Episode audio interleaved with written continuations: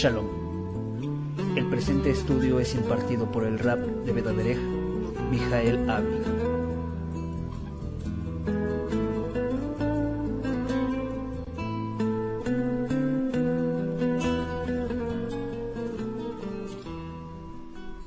La bendición de compartir esta porción semanal que ya desde tiempos antiguos nuestro pueblo ha llevado a cabo, este seguimiento de semana a semana, dividir la, lo que vendría a ser el Humash, los primeros cinco libros de la Biblia, en porciones semanales. En esta semana nos corresponde leer una porción que se titula Miketz.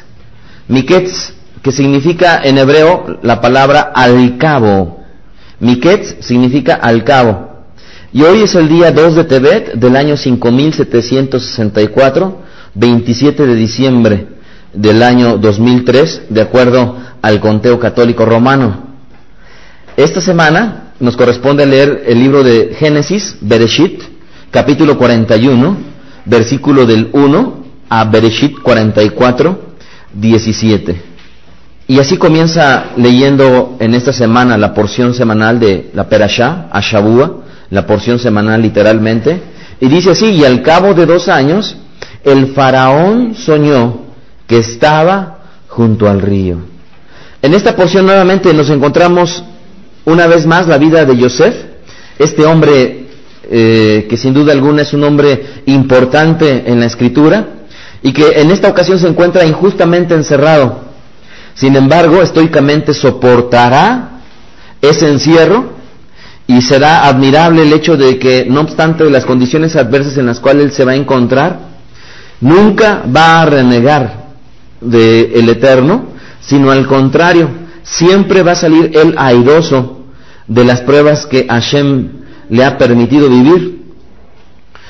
Esta, esta enseñanza de Yosef que nos narra en esta semana la porción semanal, en la cual nosotros nos encontramos con un Yosef que ha sido apresado y que las condiciones son adversas, verdaderamente es una reflexión para cada uno de nosotros, porque ¿cuántos de nosotros, encontrándonos en situaciones contrarias a lo que vendría a llamarnos, a llamarse la felicidad de la cual cada uno de nosotros pudiéramos pretender tener, cuando las circunstancias son adversas, como en el caso de Joseph, creo yo que muchos tendemos o tienden a renegar del Eterno y reniegan del Eterno, sobre todo cuando las condiciones no les son propicias. Sin embargo, Yosef es un ejemplo de lo que viene a ser un hombre del Eterno, cuando verdaderamente tiene una convicción por seguir al Eterno, no importando las condiciones tanto adversas como a, favor en las cuales se pudiera encontrar. Hay un versículo de esta perashá en el verso 12 de Bereshit Génesis 41 que dice, estaba allí con nosotros un joven hebreo, siervo del capitán de la guardia, y se lo contamos y él nos interpretó nuestros sueños y declaró a cada uno conforme a su sueño. Esta es una porción de la cual están hablando precisamente de este, este joven llamado Joseph. Y si ustedes se digan cómo lo están a él identificando, ahí dice muy claramente, joven hebreo. ¿Sí se dan cuenta? O sea, ¿cómo, cómo se, ¿y por qué sabían que él era un joven hebreo? Porque sin duda alguna Joseph testificaba acerca del, de, la, de Hashem.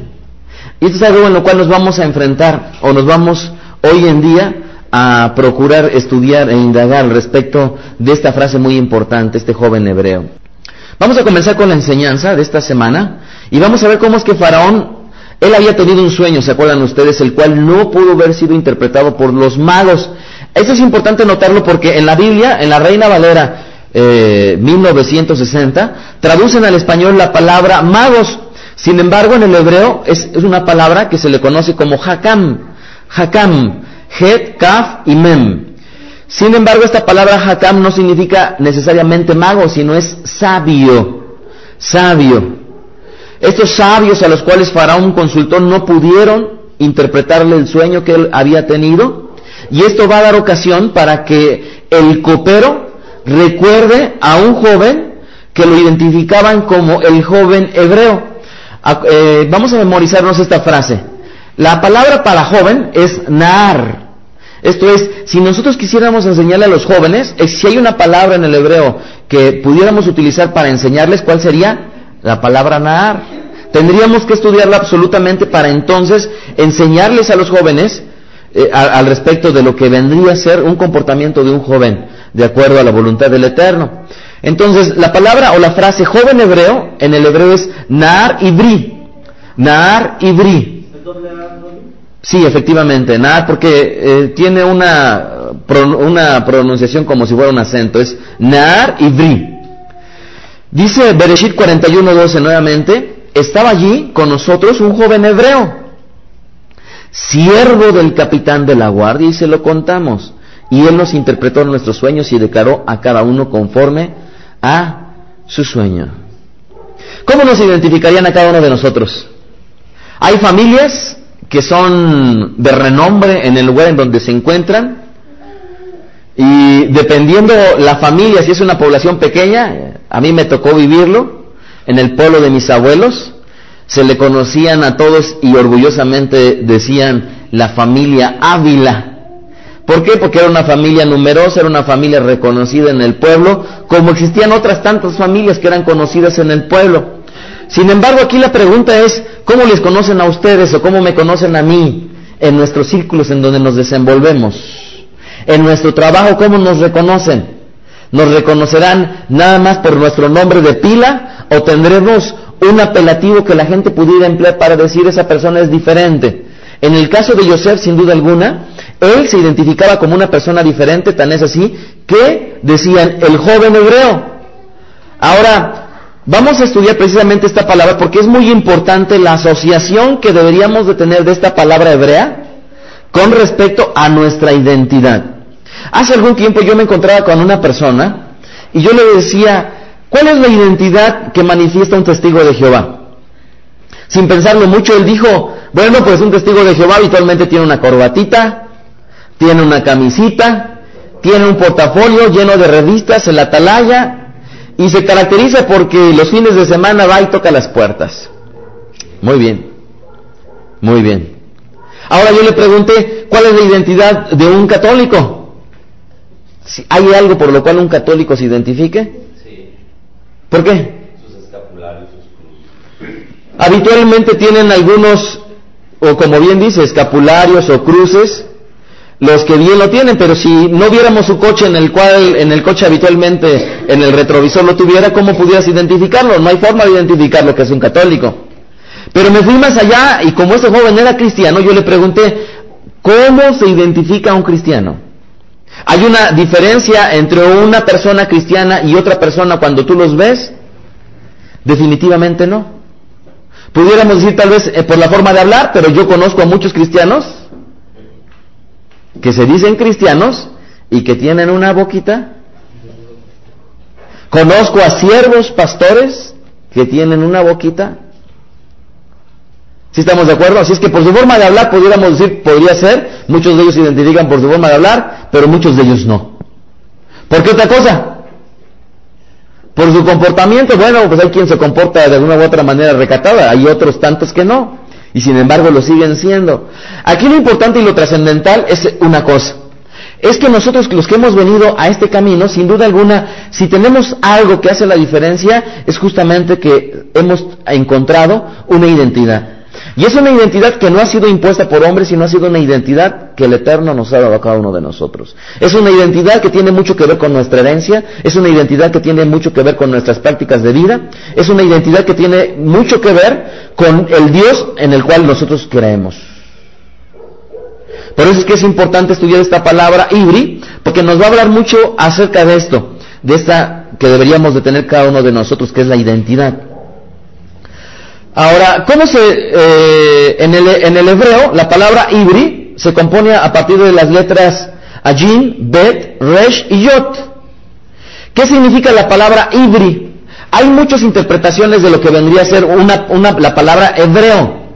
Miren, muchos, la mayoría de las gentes eh, traducirían o pudieran decir que el significado de la palabra hebreo es uno del lugar del más allá. Esto, ¿se acuerdan ustedes cuando Abraham lo llamaron? Lo llamó el Eterno y le dijo, salte de tu tierra, de, casa de tus padres, ¿se acuerdan ustedes? Bueno, ¿por qué lo llamaron el hebreo? Porque él venía de una tierra del más allá. Ah, también algunos pudieran decir que el término hebreo es uno de una región que quedaba más allá, que se parece mucho al primero. Sin embargo, hay otros que podrían definir la palabra hebreo como, oigan bien esto, ¿qué significa la palabra hebreo? El que cruzó, el que cruzó.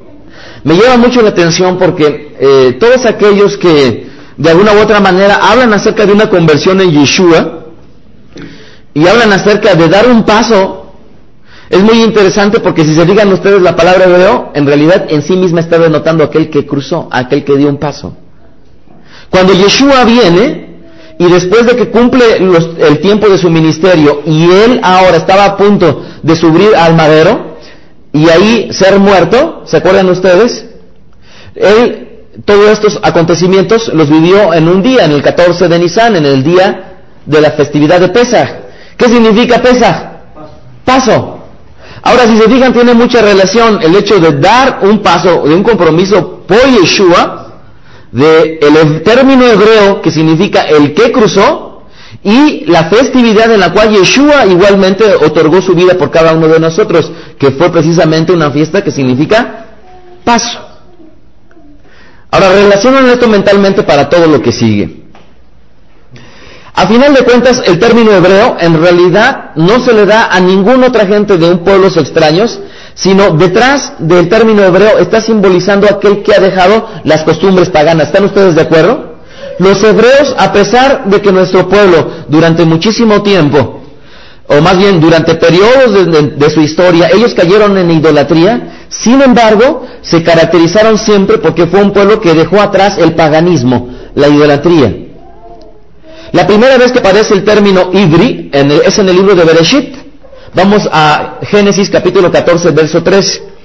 Y en este eh, libro, el primer libro de la Torá, Bereshit, dice lo siguiente. Génesis capítulo 14, verso 13. Y vino uno de los que escaparon y lo anunció a quién. Miren bien cómo le dicen ahí. A Abraham, el hebreo, que habitaba en el encinar de Mamre, el amorreo, hermano de Escol y hermano de Aner, los cuales eran aliados de Abraham. Ahora, si alguien nos llegara y nos preguntara, a ver, ¿tú sabes quién fue a la primer persona que en la Biblia le llamaron hebreo? Fue Abraham. ¿Se dan ustedes cuenta? ¿Quién fue el primer hebreo eh, escrito en la escritura, en la, Biblia? Precisamente Abraham Avinu. Fue el primer hombre que le llamaban el hebreo. En el hebreo la frase sería Abraham a Ibri. Esto es Abraham el hebreo. Y es así como él se le identificó un hombre que en definitiva era diferente a los demás. Era un hombre que a través de su conducta, de su forma de ser, de sus prácticas de vida, sin duda alguna se ganó el hecho de que él era diferente al respecto de la gente que le rodeaba. Ahora, es muy interesante ver una cosa. Miren, si hay alguien al cual se le asocia con Hashem, a lo largo de la escritura, ¿saben a quiénes son? A un término, hebreo. Siempre que aparece la palabra hebreo, es, tiene una asociación directa con el Dios Todopoderoso, con Hashem mismo. Es muy interesante y es muy propio que nos pongamos eh, nosotros y estemos conscientes de que la palabra hebreo siempre intrínsecamente va a tener una relación con Hashem mismo. Génesis 34, 19, 39, 39, 14, disculpen. Bereshit 39:14. Y aquí nos vamos a ver eh, cuando precisamente Joseph tiene un encuentro con una mujer, ¿se acuerdan? Eh, una mujer que trató de abusar de él. ¿Es posible que a un hombre abusen de él? Es posible. Muchas veces la gente pensaba que solamente las mujeres eran susceptibles a sufrir algún abuso sexual. Sin embargo, debemos de considerar nosotros como padres hoy en día que tanto corre riesgo un hombre como corre riesgo una mujer, a diferencia de hace algunos años en los cuales solamente las mujeres eran más susceptibles a sufrir algún abuso físico. Sin embargo, hoy en día tenemos que reconocer que a hoy es por igual el riesgo que corre tanto un hombre como una mujer de sufrir un abuso físico. Así es que para los que somos padres tenemos que tener mucho cuidado con ello. No tenemos que dejar ir a nuestros hijos a quedarse en casa de nadie, en, en fiestas, ni en mucho menos, porque los riesgos verdaderamente están a la orden del día. Génesis 39, 14 dice, llamó a los de casa y les habló diciendo, mirad, nos ha traído un hebreo para que hiciese burla de nosotros. Vino él a mí para dormir conmigo y yo di grandes voces. Porque esta mujer, en lugar de decir, trajo a mí a, Joseph y quiso abusar de mí? ¿Por qué no lo dijo? Es como habitualmente decía, mira, es que es cristiano. O mira, es que se dice judío. Era una asociación inmediata de tratar, no, no nada más de manchar el nombre de la persona, sino adicionalmente manchar el nombre del Eterno. Fíjense bien cómo es que esta mujer lo utilizó y lo utilizó el término hebreo porque ella quería manchar directamente al Eterno. Bereshit 39, 17, ahí más adelante, dice la siguiente, porque no estaba contenta ella con lo que había sucedido, sino además ella quería seguirlo manchando y dice así la Biblia. Entonces le habló ella misma las palabras diciendo, el siervo hebreo que nos trajiste vino a mí para deshonrarme. ¿Se dan cuenta cómo es que ella es reiterativa? Y que no nada más quiere manchar el nombre de Joseph, sino quiere decir, ese que se dice hebreo y que habla de ese Dios, ha venido a deshonrarme. Por eso es que es muy interesante el término hebreo. Porque si hoy en día a los que nos están viendo a través de este video les preguntara yo, ¿ustedes son hebreos? ¿A ustedes como tal se les asocia con el nombre del Eterno? Bueno, es una pregunta que habría que reflexionar y que habría que tener un sustento para tratar de explicarla. Y justamente en esta perashá vamos a abordar un poco de ello. ¿Qué más nos encontramos al respecto del término hebreo? Vamos a Génesis 40, 15, por favor. Génesis 40, 15. Porque Joseph, sin duda alguna, no nada más sufría por lo que esta mujer le estaba haciendo, sino igualmente porque lo estaban asociando al, al término hebreo. Vean lo que dice Génesis 40, 15. Porque fui hurtado, ¿qué dice ahí? De la tierra de dónde? De los hebreos y tampoco he hecho aquí porque me pusiesen en la cárcel. Miren, aquí es Joseph el que está narrando. Y Joseph está narrando que él pertenecía a un pueblo. ¿A la tierra de dónde? De los hebreos. ¿Se dan cuenta cómo es que él nunca mintió al respecto de su linaje? Él nunca mintió porque esa asociación que él tenía con el término hebreo, siempre detrás de ello iba a estar hablando de Hashem. Y ahora es la pregunta nuevamente, para cada uno de nosotros, ¿cómo nos identifican? ¿Nada más por nuestro nombre de pila? ¿O nos identifican no nada más por nuestro nombre de pila, sino además nos asocian con una creencia en el eterno? Y esa es verdaderamente la pregunta. Porque detrás de ello, verdaderamente nos podríamos sentir orgullosos con portar eh, kipá, talit o los itziyot, o prender unas velas en Shabbat y sentirnos orgullosos por ellos, o ahora que estamos por eh, el día de ayer que terminamos de celebrar la fiesta de Hanukkah, cuando encendimos la última vela, nos sentimos contentos de poder hacerlo verdaderamente, porque detrás de ello lo único que estábamos hablando era una asociación directa con el nombre del Eterno. Vean Éxodo 1.15, Shemot 1.15. Y dice la escritura, y habló el rey de Egipto a las parteras de las hebreas. ¿Se acuerdan este episodio cuando es? Precisamente cuando está ya Moshe entrando a tomar parte en la historia de nuestro pueblo. Y dice la Biblia que el rey de Egipto le habló a las parteras de las hebreas, una de las cuales se llamaba Cifra y otra Fua, y les dijo, cuando asistáis a las hebreas en sus partos y veáis el sexo, si es hijo, matadlo, y si es hija, entonces viva. Miren cómo cuando nuestro pueblo estaba en Egipto verdaderamente hacía la diferencia y nunca se unió, nunca se relacionó, nunca formó parte de casarse sus hijos con los, hijos de los egipcios, las hijas de los egipcios con los hijos, hijos de los hebreos, nunca. Siempre hizo una distinción.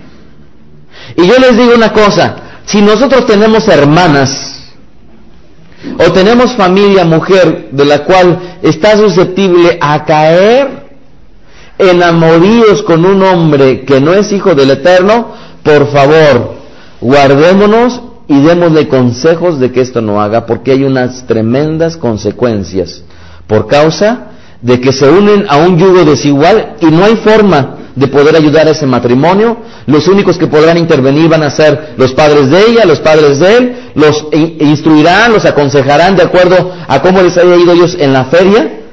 Sin embargo, nunca lo podrán hacer conforme a la voluntad del Eterno. Y a estas mujeres se les reconocía como las parteras de unas, de otras mujeres, ¿de quiénes? De las hebreas. Ahora, es muy interesante, ahora que estábamos eh, mi esposa y yo platicando al respecto de la fiesta de Hanukkah que acabamos de terminar de celebrar, ella me decía, es que es increíble. Y yo le decía, es increíble que, porque estábamos viendo en la televisión, ustedes saben que existe un canal que se llama History Channel. Y pasan historias, vaya, de todas las civilizaciones. Y ella me decía algo que era sumamente verdad y que es muy importante entenderlo. Ella me decía, nuestro pueblo fue el único que no consiguieron, después de dominarlo, que se cambiara religión y dejara al Eterno. Fue el único. ¿Qué pudiéramos decir de los mayas, de los aztecas, de los mexicas, de los egipcios y de tantas otras civilizaciones a lo largo de la historia de la humanidad? Que después de que fueron sojuzgadas, sometidas, dominadas, después de esto dejaron sus creencias, tan es así que pudiéramos ver tan solo en México las grandes eh, catedrales, las grandes iglesias, en donde, sobre dónde están asentadas, precisamente sobre lugares de culto, que eran precisamente de todas aquellas culturas que existieron y que prevalecieron antes de la colonización de la Nueva España. ¿Y qué sucedió con toda esa gente? ¿Fueron muertas? No, sino lo que hicieron fue que cambiaron de religión.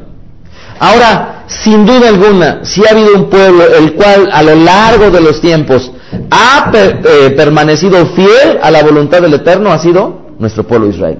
¿Por qué ha sido fiel? Por una sencilla razón. Porque ha sido, hay un argumento muy importante que el Eterno ha puesto precisamente para, para prevalecer, para hacer que prevalezca su pueblo, y eso ha sido las tradiciones.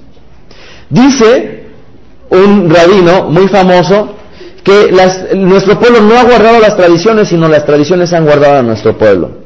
Ahora, sin duda alguna, es muy importante que nosotros nos asociemos precisamente con un pueblo que ha dado la diferencia en este mundo. Éxodo capítulo 1, verso 19, dice la Biblia, las parteras respondieron a Faraón, ¿por qué las mujeres hebreas no son como las egipcias? Pues son robustas y dan a luz antes que la partera venga a ella. Miren cómo es que a lo largo de toda la escritura, siempre los hombres y las mujeres que son del Eterno han dado la diferencia. Siempre han hecho la diferencia. Siempre han hecho la diferencia. En esta semana que nosotros acudimos a, México para que atendieran a mi esposa de los ojos, tuve la oportunidad de charlar con un hombre eh, que es eh, médico de profesión él eh, estaba verificando a mi esposa de los ojos y después de que veníamos le tuvimos oportunidad de darle un ray en el vehículo y yo le preguntaba, para hacer lo que tú haces, ¿qué necesitas estudiar? Y él me decía, bueno, yo estudié medicina primero, posteriormente estudié tres años en una especialidad de oftalmología y por último he estudiado durante dos años al respecto de toda la composición de la córnea del ojo. Y después él me hizo una pregunta, porque obviamente estaba atendiendo a mi, a mi esposa respecto de su problema de, la vista. Y él me dijo, ¿tú nunca has usado lentes? ¿A ti no te han hecho nunca la operación? Y yo le dije, no. Yo le dije, ¿tú crees en el poder de la oración? Y este varón me dijo, sí, sí creo. Yo le dije, fíjate que yo tenía un problema severo de estigmatismo. Pero Lloré al Eterno y el Eterno me sanó. Y le dije yo, médicamente, esto es posible, porque yo le estaba yo anticipando que yo desde pequeño tenía, usé anteojos. Hoy en día cuando me pongo los, los anteojos de, de, sol, inmediatamente se me marca esta parte, siempre mi hijo, el pequeño Yoshiahu, me dice, papá, ¿qué te pasa? Porque siempre aquí tengo súper rojo cuando me pongo cualquier tipo de lentes. ¿Por qué? Porque obviamente esa parte ya la tengo tan sensible después de que desde pequeño utilizaba lentes. Y yo le, yo le decía al que yo siempre utilicé lentes, y yo le decía, médicamente es posible que yo hoy en día ya no utilice lentes y que solo se haya curado ese problema. Y él me empezó a explicar la problemática que hay al respecto del estigmatismo. Y él me decía, es una malformación del ojo y que por ningún motivo puede esto recuperarse. Tan es así que él me ponía como ejemplo, hoy en día las personas que las operan de miopía y de estigmatismo, que en realidad nunca les arreglan el ojo ni astigmático ni miope. El ojo sigue siendo miope y sigue siendo astigmático. Lo único que les arreglan es precisamente su graduación. Entonces él me decía, no, eso no pudo ser posible. Nunca pudo ser posible que tú te hubieras sanado nada más naturalmente. Entonces yo le doy gracias al Eterno porque Él siempre ha hecho la diferencia con nosotros sus hijos. Siempre, cuando un hijo del Eterno está, siempre hay bendición para la empresa, hay bendición para el lugar en donde nos encontramos, para la escuela en donde estamos, para cualquier lugar, siempre y cuando exista una característica. ¿Cuál? Que verdaderamente nos conozcan como hijos. ¿Sí están ustedes de acuerdo? Y eso fue justamente lo que hizo la diferencia en mí. Cuando yo no, yo pensaba que era hijo del Eterno, pues me daba cuenta que no lo era. ¿Por qué? Porque yo alguna vez leyendo el uno de los evangelios en donde me encontraba que decía la Biblia, Dijo Yeshua, cualquiera que me negare delante de los hombres, yo lo negaré delante de mi Padre. Y yo me di cuenta que, a pesar de que me decía que yo era hijo, lloraba y asistía a la congregación y me reunía en el grupo de jóvenes y podía leer la Biblia sin problemas y buscarla rápido los, capítulos y los versículos, yo siempre me di cuenta, a partir de este evento, que en, en el lugar en donde yo me desenvolvía, verdaderamente nunca había hecho una profesión de que Él era precisamente aquel que me había rescatado. Entonces es muy importante entender una cosa. Hay un rabino, el rabino Jacob Ishohet, en su libro que se llama ¿Quién es judío? Él escribe acerca de una controversia precisamente del término judío. Ahora voy a hablar del término judío porque tiene una relación intrínseca con el término hebreo. Este varón, este, este rabino Jacob, él establece que el término judío gira en torno a tres premisas. Él dice, A, el ser judío depende, en primer lugar, de una raza. Esa es la primera suposición que él plantea. B, el ser judío depende de una nacionalidad. C, el ser judío depende de una religión. Si alguien preguntara, ¿quién es judío? ¿Aquel que es de raza? ¿Aquel que es de nacionalidad? ¿O aquel que es de religión? Y él continúa diciendo y da una definición. Y él dice que definitivamente una judeidad por motivos raciales sería imposible. Él dice que, en definitiva, existen judíos de todas las razas y de todos los colores, desde gente de color. Alguna vez me platicaban una persona judía que asistió a Japón y se metió en la sinagoga y todos los judíos eran eh, de, de ojos rasgados. Él decía, existen judíos orientales, occidentales, blancos y gente de color. Hay judíos de todas las razas concebibles, porque de todas las razas concebibles se han unido y han formado parte del pueblo judío. Sin embargo, todos ellos son reconocidos como judíos. Por lo tanto, no hay una raza que identifique como tal al judío. Podrían decir, bueno, es que los narizones son judíos. Pues sí y no. Hay algunos que sí lo son y otros tantos que no lo somos. Ahora bien, segunda premisa, él dice, el judaísmo depende de una nacionalidad. Bueno, dice él que resulta inadmisible que depende de una nacionalidad, ya que nuestro pueblo judío se ha visto dispersado por todo el mundo, dando como resultado a judíos de nacionalidad japonesa, francesa, mexicana, argentinos, etcétera. Por ello es que no podríamos decir que existe una judeidad a partir de una nación, porque hay judíos que pertenecen a todas las naciones del mundo.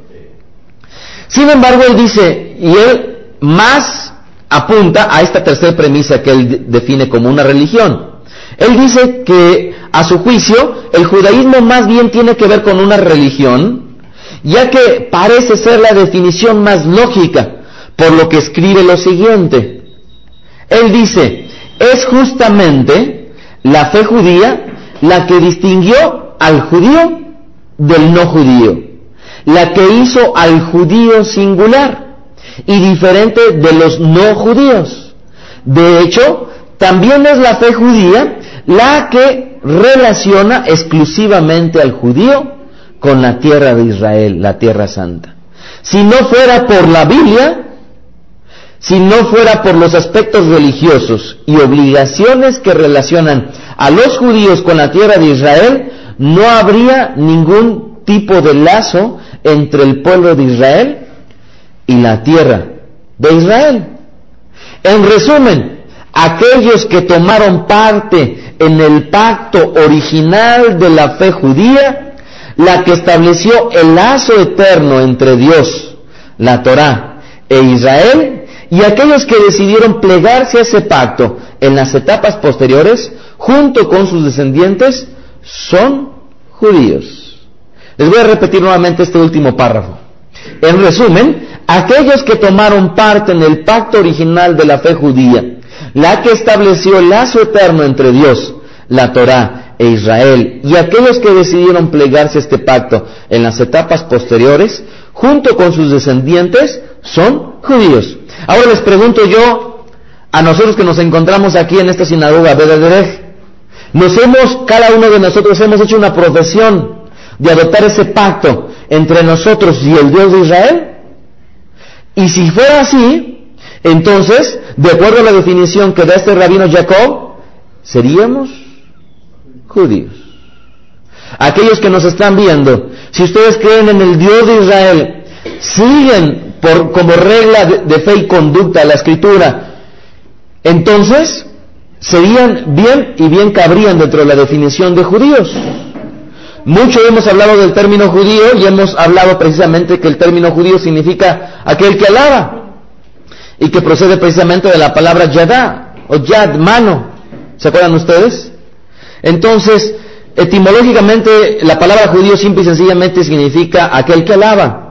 Ahora hay mucha discusión si llamarles israelitas o llamarles judíos o llamarles hebreos. Lo que es definitivo es que por un tiempo cuando nuestro pueblo se dividió en las diez tribus del norte y las otras tribus del sur, ¿se acuerdan ustedes? Que le llamaron el reino de Judá, fue ahí cuando se les empezó a llamar el término judío. Sin embargo, después de que la, diáspora se hizo presente en esas diez tribus, lo único que existieron fue el término judío, no importando de qué raza eran. Tan es así que hay varias de las tribus que se encuentran a lo largo del Brihadashá y todas estas tribus se le conocen como judíos, no obstante que no necesariamente pertenecían originalmente a la, a la tribu de Judá. Todos aquellos que hemos tenido un pacto con Hashem, un compromiso, nosotros juntamente con, con nuestra descendencia, por, luego entonces hemos adoptado ese pacto y por lo tanto bien podríamos llamarnos judíos porque no depende de la raza, no depende de la nacionalidad, sino depende de la religión de la cual uno practica. Tan es así que nuestro mismo rabino Yeshua Mashiach, cuando nace, los magos, los sabios que van a buscarle, ¿dónde está el rey de los judíos que ha nacido? ¿Se acuerdan ustedes? Y cuando muere, en la estampa del madero, este es Yeshua Hanodri, el rey de los judíos. En Éxodo capítulo 2, verso 5, dice la Biblia, y la hija de Faraón descendió a lavarse al río, y paseando sus doncellas por la ribera del río, vio ella la arquilla en el carrizal y envió una criada suya que le tomase. Cuando la abrió, vio un niño, ¿se acuerdan qué niño era? Moshe. Y he aquí que el niño lloraba y teniendo compasión de él, dijo, de los niños de los hebreos es este. Entonces su hermana dijo a la hija de Faraón, iré a llamarte una nodriza de las hebreas para que te críe este niño. Hasta aquí hemos visto que les llaman hebreos a los hijos de Jacob y comenzando, se acuerdan ustedes, desde Abraham, que fue el primero que le llamaron hebreos. Ahora bien, Éxodo capítulo 3, verso 18, dice la Biblia, porque aquí es donde está la relación intrínseca entre el eterno y el término hebreo. Éxodo 3, 18 y oirán tu voz e irás tú. Y los ancianos de Israel al rey de Egipto, le está hablando el Eterno a Moshe, y le diréis, Hashem, el Dios de los hebreos nos ha encontrado. Por tanto, nosotros iremos ahora camino de tres días por el desierto para que ofrezcamos sacrificios a Hashem nuestro Dios. Miren cómo es que le dice el Eterno a Moshe. Le dice, ¿sabes tú qué le vas a decir a Faraón? Y se voltea a Moshe y le dice, ¿qué? Hashem, el Dios de los hebreos, nos ha encontrado. ¿Cómo es que el mismo Eterno, con qué pueblo se identificó? Con los hebreos. También es así que dice, el Dios de los hebreos. Vean ahí más adelante en Éxodo capítulo 5, verso 3. Y ellos dijeron, el Dios de los hebreos nos ha encontrado. Iremos pues ahora camino de tres días por el desierto y ofreceremos sacrificios a Hashem. Si se dan cuenta cómo es que el término hebreo no se le relaciona con ningún otro Dios, ni con Baal peor, ni con ningún otro Dios, sino al nuestro pueblo, a nuestro pueblo hebreo, se le asocia con Hashem. ¿Están ustedes de acuerdo? Ahora bien, vean lo que dice más adelante, Éxodo capítulo 7, verso 16, Shemot 7, 16. Y dile, Hashem, el Dios de los hebreos, me ha enviado a ti, diciendo, deja ir a mi pueblo. Ahora le está hablando precisamente Moshe. Éxodo 9.1. Entonces Hashem dijo a Moshe, entra a la presencia de Faraón y dile, Hashem, el Dios de los hebreos, dice así. Si se dan cuenta cómo es que siempre el Eterno, para que se presentara a su pueblo, o para que en este caso Moshe se presentara, siempre le dice, di que el Dios de los hebreos te manda. Éxodo 9.3. Entonces Hashem dijo a Moshe, levántate de mañana y ponte delante de Faraón y dile, Hashem, el Dios de los hebreos. Éxodo 10.3. Entonces vinieron a Moshe y a Aarón y a Faraón y le dijeron, Hashem, el Dios de los hebreos, ha hecho así. Ahora, de toda la gente que en sus congregaciones les acostumbran a pedir diezmos, miren, déjenme decirles una cosa, los diezmos están en el Tanaj. Esto es en lo que le han dado por llamar el Antiguo Testamento. Y estos diezmos no se les impuso a ningún otro pueblo, sino al pueblo hebreo. Ahora, tú pudieras decir, yo no soy hebreo, entonces no tienes que diezmar.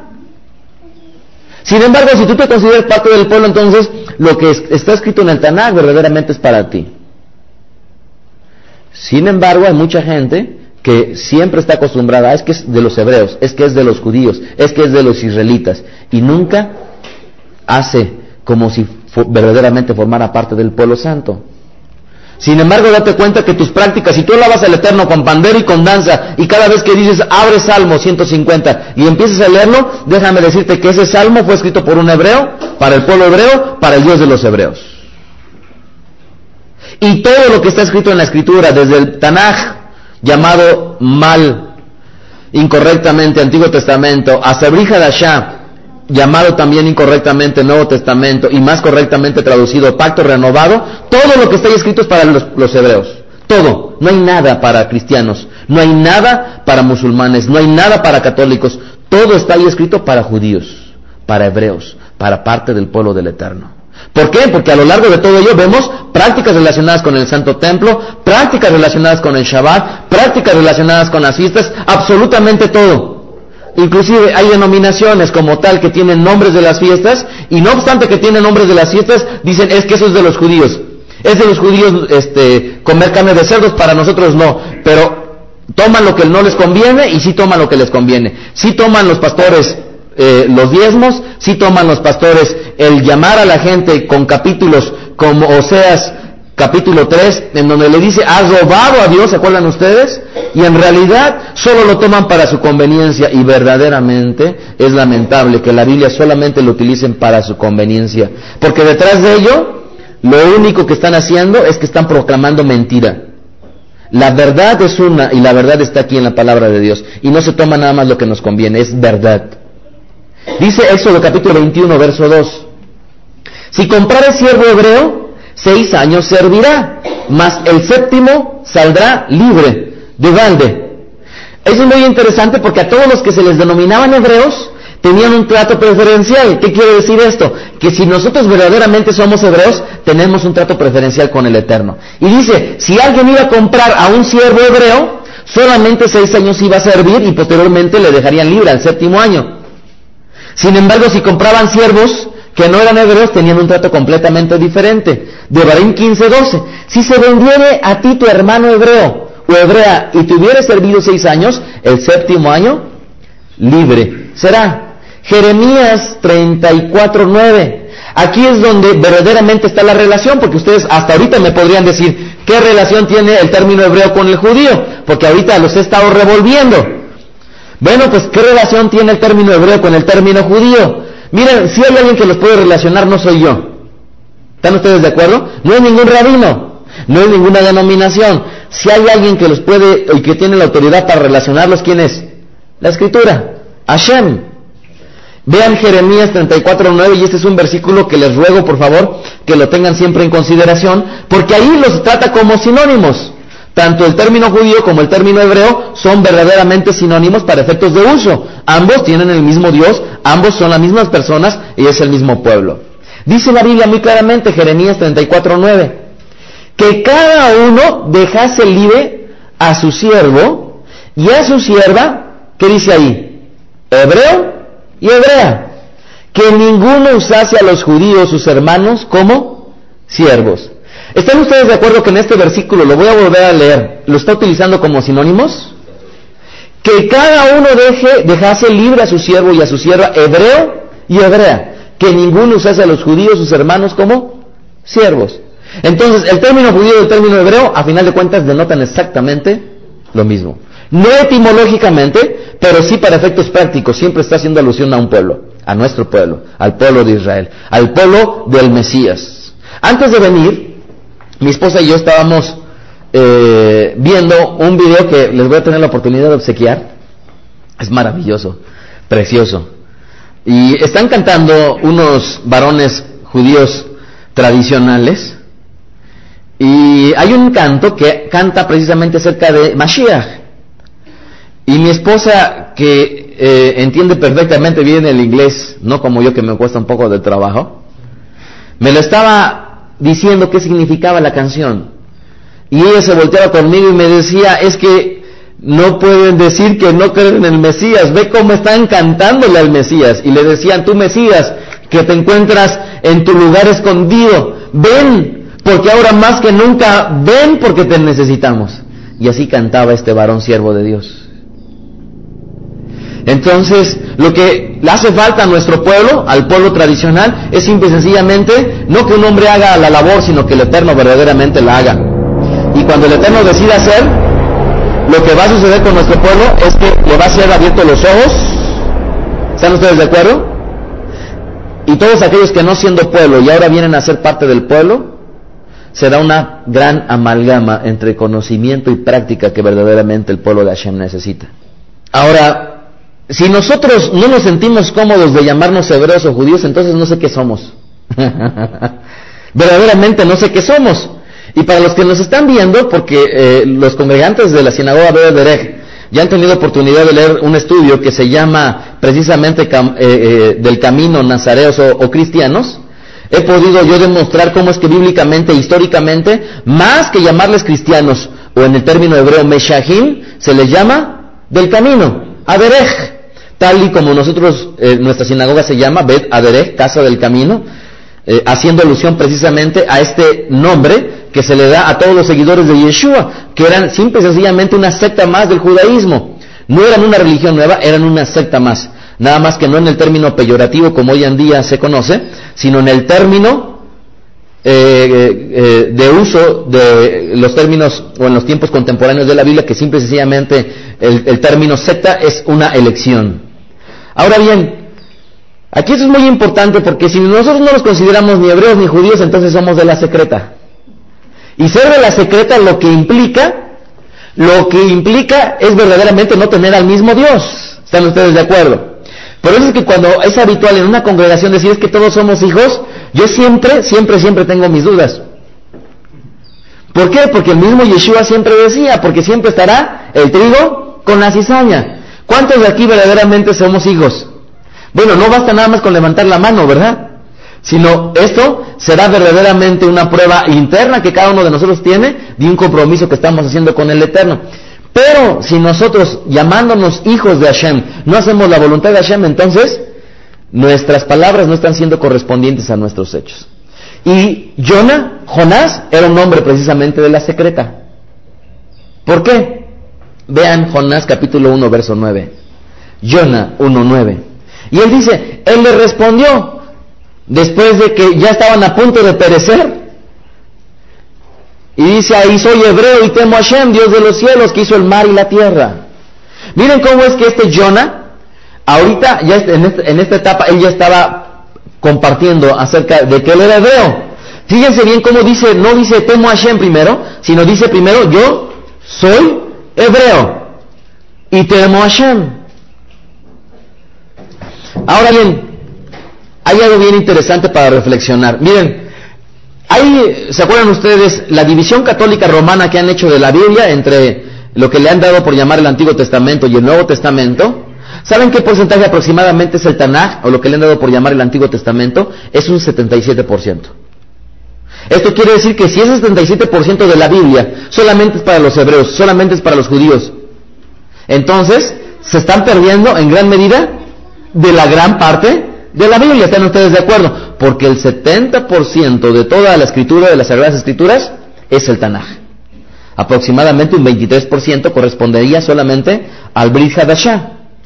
Ahora, si nosotros verdaderamente reconocemos, nos reconocemos como hijos del Eterno, entonces estamos del otro lado, porque entonces todo lo que está escrito en, en las Sagradas Escrituras es para nosotros. No nada más lo que nos conviene, como muchas veces se hace. Se habla de liberación y se toma todo el libro de Levítico, todo el libro de Devarim, todo el libro, vamos, para estar hablando de espíritus. Cuando eso estamos hablando solamente para judíos y de hebreos. Se habla acerca de diezmos, utiliza el Tanaj, porque tienen muy pocos versículos del Brihadashá hablar del diezmo, pero ¿por qué? Porque siempre toda la Biblia ha sido escrita por judíos, para judíos por hebreos y para hebreos y siempre hablan acerca de un solo Dios, del Dios de los hebreos. La conclusión, en el término hebreo, en el, en el hebreo, el término hebreo, suena redundante pero así es, en el hebreo el término hebreo es ibris, como lo habíamos platicado. En el griego, la palabra, en el griego por supuesto del Bihadashah, del pacto renovado, eh, la palabra es hebraios, el vocablo es hebraios, hebraios. Y es muy importante porque, miren, si hay alguien que estaba verdaderamente orgulloso de su judeidad, era Rabbi Shaul.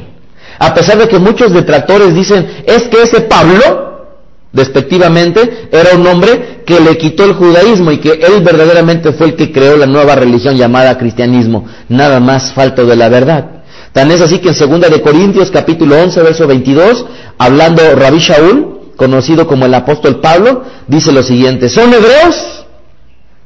Yo también. El rabino Mijael Ávila podría decir, ¿son hebreos? Yo también.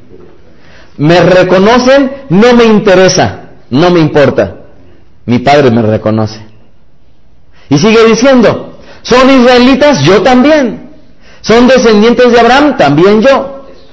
Aleluya. Era un hombre verdaderamente verdaderamente orgulloso por su pertenencia a un pueblo. Filipenses 3:5 está nuevamente hablando y dice ahí, circuncidado el octavo día del linaje de Israel, de la tribu de Benjamín, hebreo de hebreos, en cuanto a la ley, fariseo, farushim. ¿Qué religión o qué secta formaba parte Rabbi Shaul?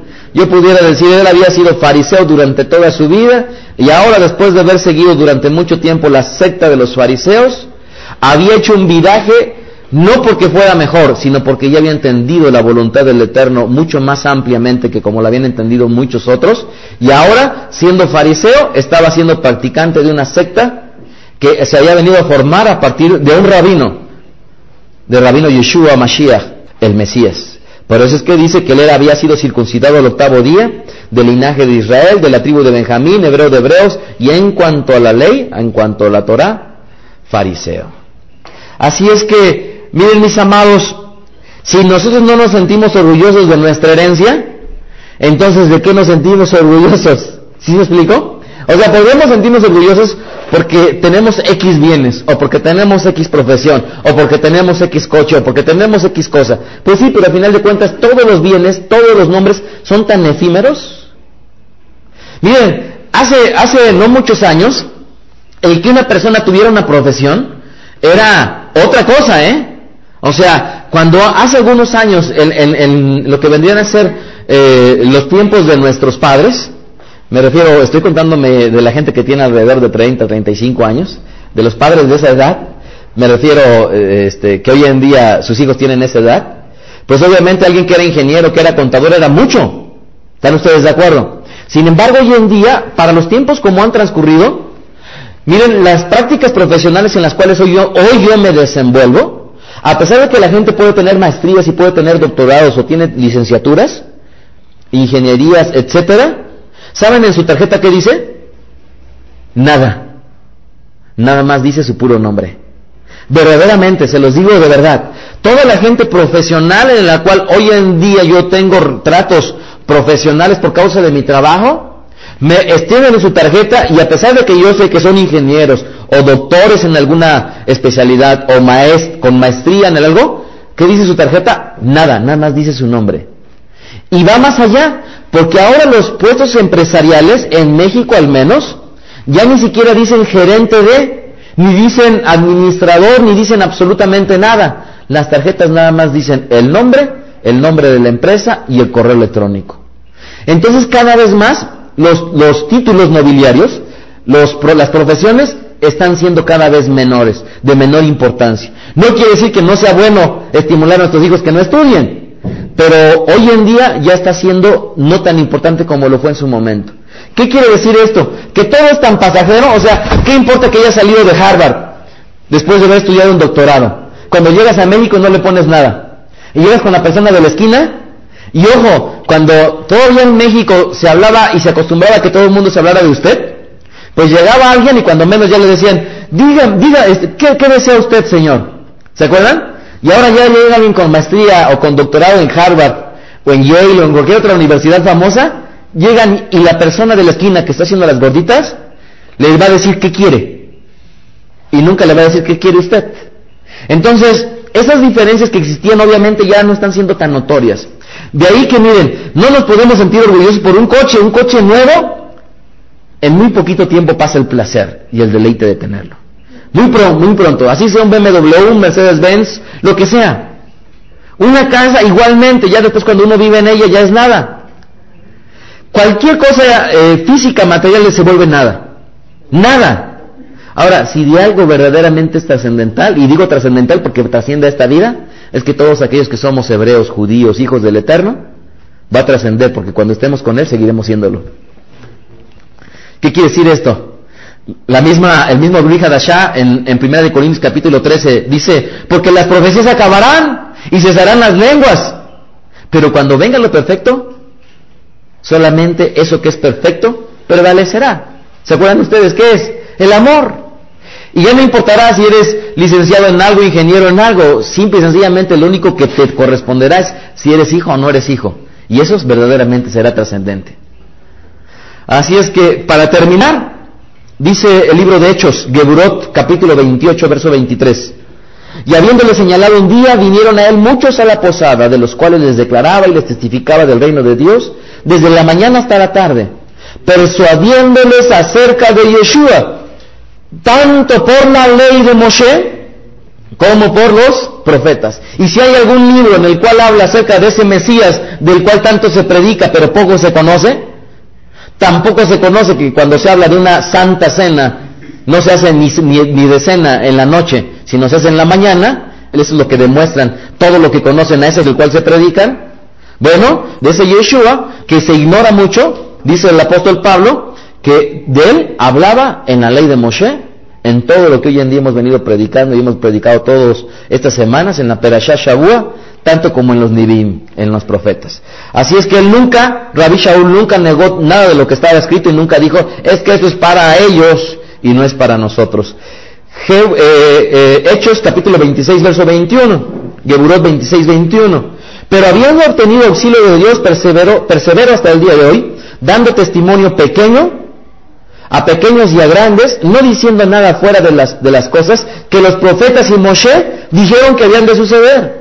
¿Se dan cuenta cómo es que Rabbi Shaul siempre estuvo perfectamente atado a la voluntad del Eterno escrita en aquellos tiempos y conocida como el Tanaj?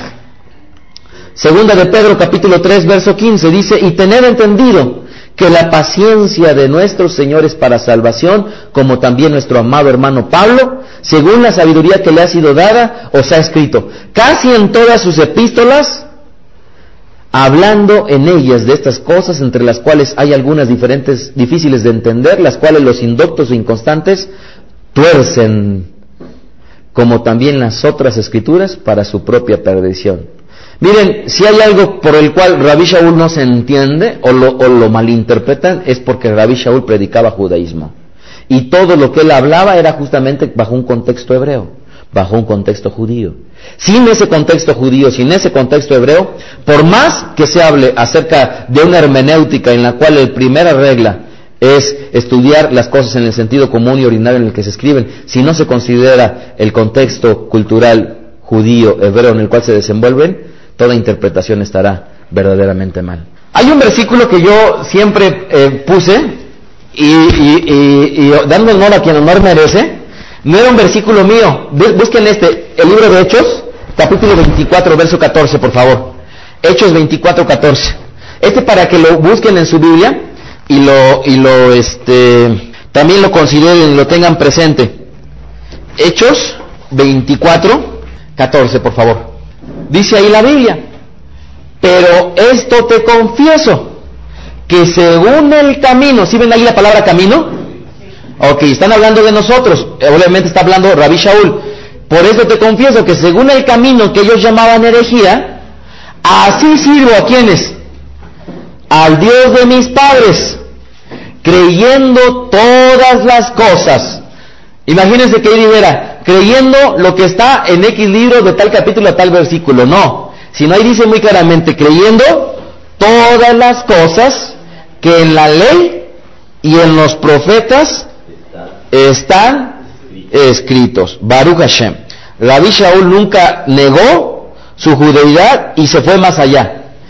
Él, él, atestiguó que él creía absolutamente todo lo que estaba escrito. Desde la sinagoga Veda de Erej, el rabino Mijael Ávila, que el Eterno les bendiga y les guarde. Shalom.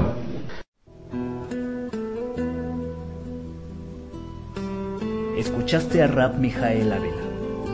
Recuerda que puedes descargar sus podcasts de manera gratuita en el sitio vedaderej.com, ibox.com o iTunes. Síguenos en Twitter, arroba vedaderej, y en Facebook, facebook.com diagonal y facebook.com diagonal si estás interesado en adquirir alguna otra conferencia, escríbenos al correo mijael.cruz.com. Leitraot.